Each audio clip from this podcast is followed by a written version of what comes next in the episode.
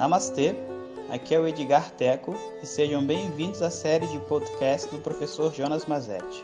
O nosso tema atual é Palavras de Luz. Om Om Bom dia pessoal.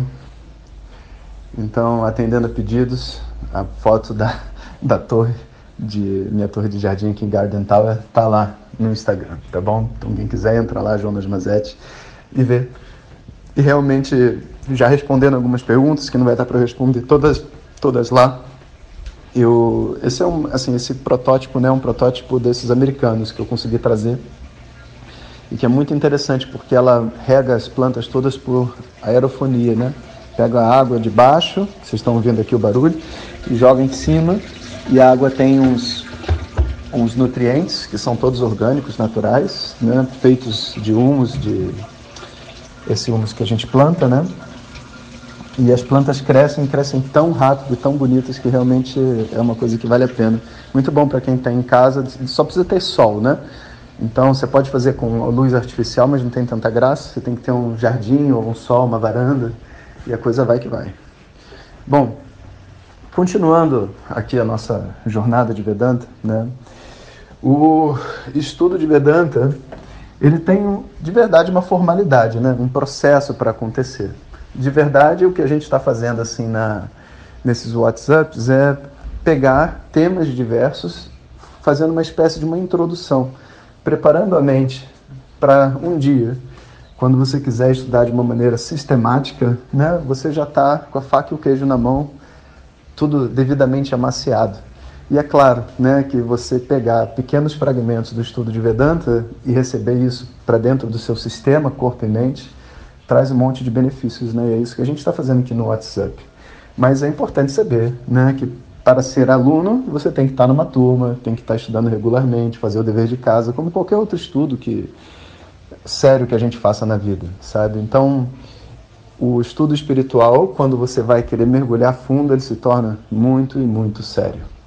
E acaba que um pouco daquela fantasia que a gente tem de que a gente vai para o Tibete encontrar um monge numa montanha, numa caverna, e ele vai passar o mantra secreto e a gente vai sentar e vai fazer, é uma ilusão. Porque se você for para o Tibete entrar dentro de uma caverna e o mestre falar, tá bom, senta em lótus, não é possível. Fica aqui comigo durante dois, três dias. A gente vai tomar esse chazinho aqui de urtiga, vamos comer isso aí, aquilo ali. Uma coisinha muito simples. E você vai perguntar: tem água quente? Onde que eu carrego o meu telefone? Não tem nada disso. Né? E se você começa a parar para pensar realmente, será que a gente está realmente preparado para encontrar o monge na caverna do Tibete, sentar em lótus e ficar lá isolado do mundo de tudo durante tanto tempo? Sabe? Será que eu sei meditar para quando ele me dá o mantra secreto eu poder né, entrar em meditação e repetir o mantra e recolher os benefícios? Será que eu tenho o, vamos dizer assim, a, a habilidade de pronúncia do sânscrito? Porque eu não preciso ir para o Tibete para me alfabetizar em sânscrito. Você entra no YouTube e está lá, as aulas estão lá. Você se alfabetiza. 20 dias.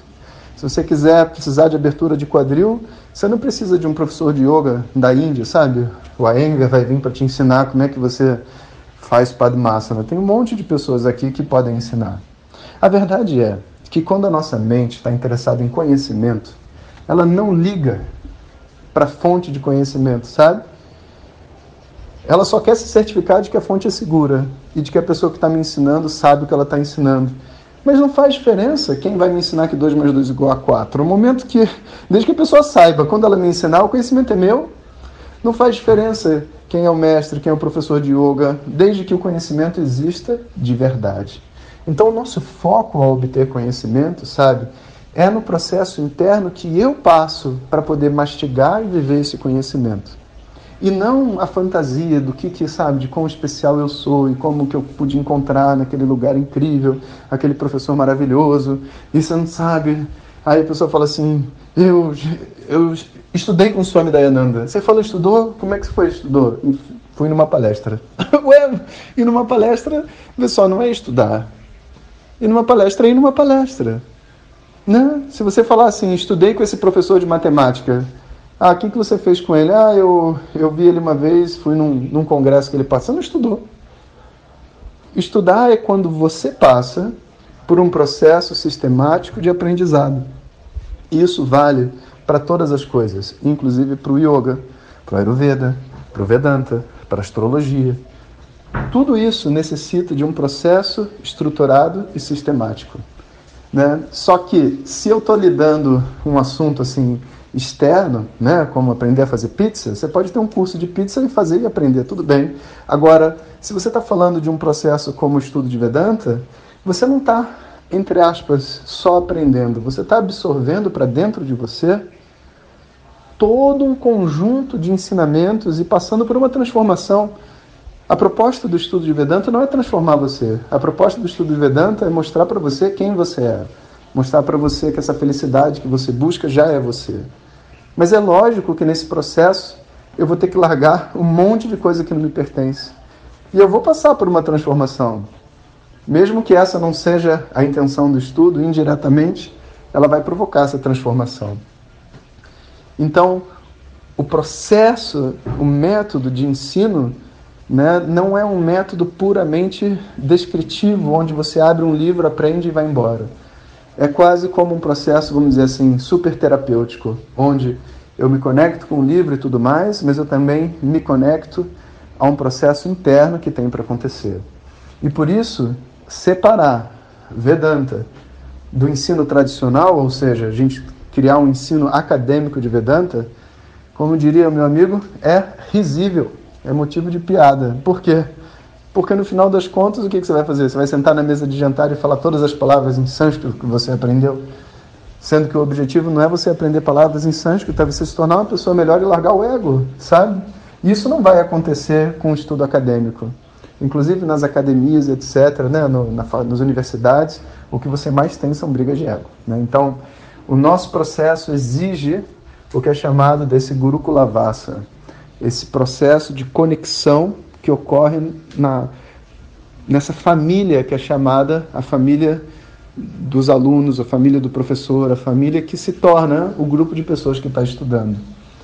E nesse processo de interação com o professor, com os colegas e com a nossa vida, a gente vai passar por um processo interno né? Indubitavelmente. Eu nunca vi ninguém que até hoje entrou e falou, ah, já tinha passado por tudo, o estudo foi tranquilo. Não.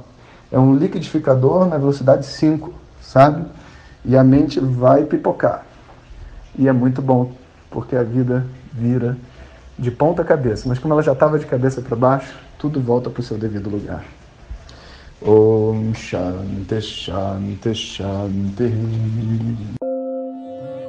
Muito obrigado por ter escutado. Essas são apenas algumas gotas do infinito oceano de conhecimento da tradição védica. Para receber nossos áudios diretamente, clique no link que acompanha o título desse áudio ou baixe o nosso aplicativo Vedanta Zat. Om Tat Sat.